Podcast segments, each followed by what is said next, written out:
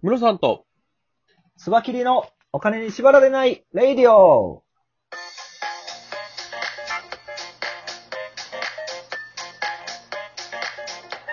この番組は、元野村証券の営業コンサルタントムロさんと、テクニカルアナリストのスバキリがお送りするお金と経済のことについて話す番組です。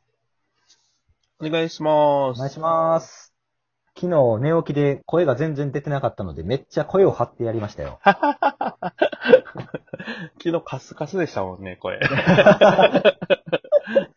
99回目でございます、今99回目。おすごいないつの間に日。か。はい。ら、ねえ、明日がついに100回目ということで、明日はあれですね、今までの中でなんか、えっ、と、再生数が良かったやつを、なんか再生数良かったやつを、やつをとりあえずまた見直して、はい。ね、何今が良どかうったなのかって分んの析しみまたしょいうかな話とかも含めそうでて、すね。はい、やりましょう。ね。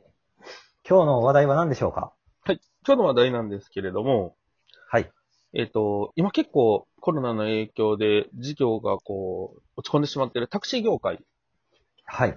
タクシー業界が、えー、許可を受ければ通常業務としてフードのデリバリーなどに対応できるようになりますっていうような話が出てきましたね。。はい。タクシーは今まで、そのね、人間しか乗せたらあかんっていう制約があったので、はい。まはあ、仕事の間、間は人間が乗ってくれるまで待ち続けるしかないんですけど、うんうんうん。これができることによって、ウーバーイーツみたいに隙間時間にそういうことをできるようになりますもんね。そうですね。やっぱタうんクシーも実際、こう、駅の、あ要は、えっ、と、通勤の時間だったりとか、うんあの、こう帰りの時間とかって、こう、忙しい時間帯って決まってるところあると思うんですよね。はいはいその間はめっちゃ暇そうですもんね。なんか、中で寝てたり、タクシーのドライバー同士で話してたりとか、そう いう時間なんでしょ、あれ。そうですよね。もったいないっちゃもったいない。うんうんうん。まあ、そこのところで、あの、プラスアルファ、フードのデリバリーに対応できるようになるっていうような形。で、これ結構その、まあ、許可を受けてなんで、まあ、国土交通省が特例で、こう、出してるところになるんですよね。なので、まあ、それこそこう、今後のことを考えると、その、フードの宅配だけじゃなくて、うんそれこそあの、宅配便とかの、うんうんうん。まあ、あの、バイク便でやってるところだったりとか、あと、その、それぞれの黒猫山田さんがやってる、佐賀急便さんがやってる、みたいなところを、タクシーが間に入ってやるとかっていうのも、機能としてできるようになる可能性ありますよね、これ。そうですね。むしろそれをやっていかないと、今後ね、電気自動車の自動運転の車が走り出すと、うん、うんドライバーの人の需要ってどんどんなくなっていくので、自分なるのほどそのパイを広げていかないと、すぐに淘汰されてしまいますよね、やっぱり。なるほど、なるほど。うん。人が運ぶのが、ね、自動運転の車の方が、むしろ安全っていう形になってしまうと、うん、うん、うん、自動運転だったら、ね、人間の反射神経以上にすぐに何かにた察知できて、うん。うん、うん、事故を起きる確率がめっちゃ、まあ、完成すれば低くなるって言われてるので、うん。はい、はいはい。そこまでになったらね、人間よりやっぱ機械に乗った方が安心みたいな、なるじゃないですか。うん、うん、うん。そういう形になると、人間のそのドライバーがで、できることを増やしておかないといけないですよね、今のうちに。確かに。はい。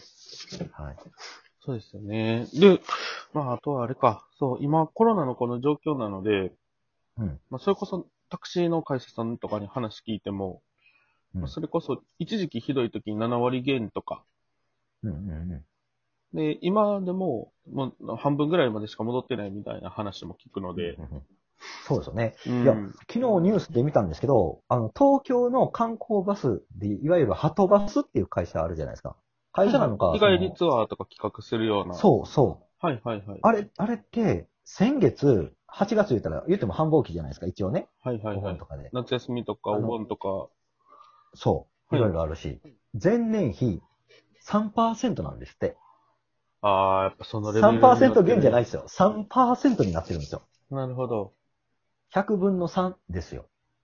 そんなん、生きてられないじゃないですか。もうなくなったも同然ですもんね。ねそう。ん。もうなくなったんですよ。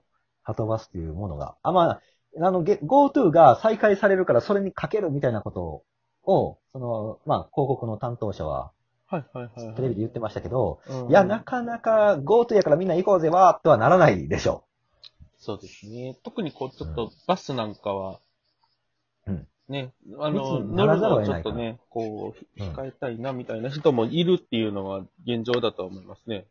う。そうですね。まだタクシーの方が密ではないので、そうなんですよね。という意味であれば、うん。まあちょっと値段が高くてもタクシーで使おうかっていう感じじゃないですかね。うんうんうん。いやー、なかなか、これは多分ね、コロナが落ち着いたらっていう形で、それをまで我慢しようと思ってる業者さんがいたとしたら、うん僕。的には、あのーもうすぐ言うたらね、寒くなってくるわけですから、はいはいはい。コロナじゃなくてもインフルエンザとかで、もう今すごい過敏になってますから、熱出たらコロナじゃないかとか、そういう状況でしょ確かに、そのこう、うん色分けが難しいですよね、今、ね。難しい。いんですよ。うんそうなると、普通に風邪が流行しただけでも経済が止まる可能性があるんですよ。はいはいはいはい。そう考えると、こっから先は、もう本当に、密の業種は厳しいと言わざるを得ないですうよんね。うんうんうんこれは僕の完全な個人的な、あの、予想なんですけど、多分コロナの新型、あの、インフルエンザでいう B 型とかがうん。うんうん。出てくるんじゃないかなと、はいはいはいはい。結局ね、形が変わって。っていうことは、もうそういう感染症と僕たちは付き合って、これから生きていくんだと。いうことを考えて、えっ、と、経済を作っていかないといけないですよね。うん。まあそういう意味では、こう、あれですね、今回のそのタクシー会社への規制緩和じゃないですか、これって、行政の。うんうん。そうですね。うん。なので、その、ウィズコロナの環境に合わせた、まあ、あの、働き方っていうのを、もう模索してる動きは、こう、結構いろんな業界でやっぱ出てきてはいますね。出てきますね。んなんかね、でもほんまに、その密なところ行くの嫌やから、コンビニ行くのもウーバーイーツで頼む人とかいるみたいなんですよ。はいはいはいはいはい。ウーバーイーツだったら買ってきてくれるじゃないですか。そうですね。しかもコンビニの商品も買えるんですって、今、ウーバーイーツで。うんうんうんうんうん。だから、ウーバーイーツで、あのー先月一番売れてたのが、なんと、唐揚げくんらしいんですよ。ええそうなんや。なぜかというと、そう、あの、何かとついでに唐揚げくん、何かのついでに唐揚げくんで、結局唐揚げくんが一番多かったらしいんですよね。なるほどな。ついでに欲しくなるじゃないですか、唐揚げくんって買ってきてくれるんやったら。わかります、わかります。ちょっと、買ってきてくれるんやったら、唐揚げくんっていうの、なんか、こう、ワードとしてありそうな気がする。ありそうでしょそのキャッチコピーいけそうでしょ買ってきてくれるなら唐揚げくん って。ローソンに売り込もうか な。このキャッチコピーどうですか確かに。いいんですよ。なんかね、肉まんとか発泡酒とか言って買ってくれる、ついでに唐揚げくんっていう感じらしいんですよね。ういーん、なるほどな。や、さすがに僕はコンビニはね、すぐ家の近くにあるから自分で行くけど、はいはいはい。ね、あれ手数料どれぐらいかかるのかわからんけど、300円や400円かかるんでしょあれ。そうですね。あ、今ね、でも、あのー、ウーバーイーツのサービスで、ちょっと僕、この間使っててびっくりしたのが、あのーはいついで、要は近くの人がデリバリーを頼んでて、はい。それに対しての配達の、要は途中にある店であったら、はい配達料ゼロで頼めますよみたいな、相乗へーりで注文できるのがあるんですよ。それまさにはついでに唐揚げくんじゃないですか。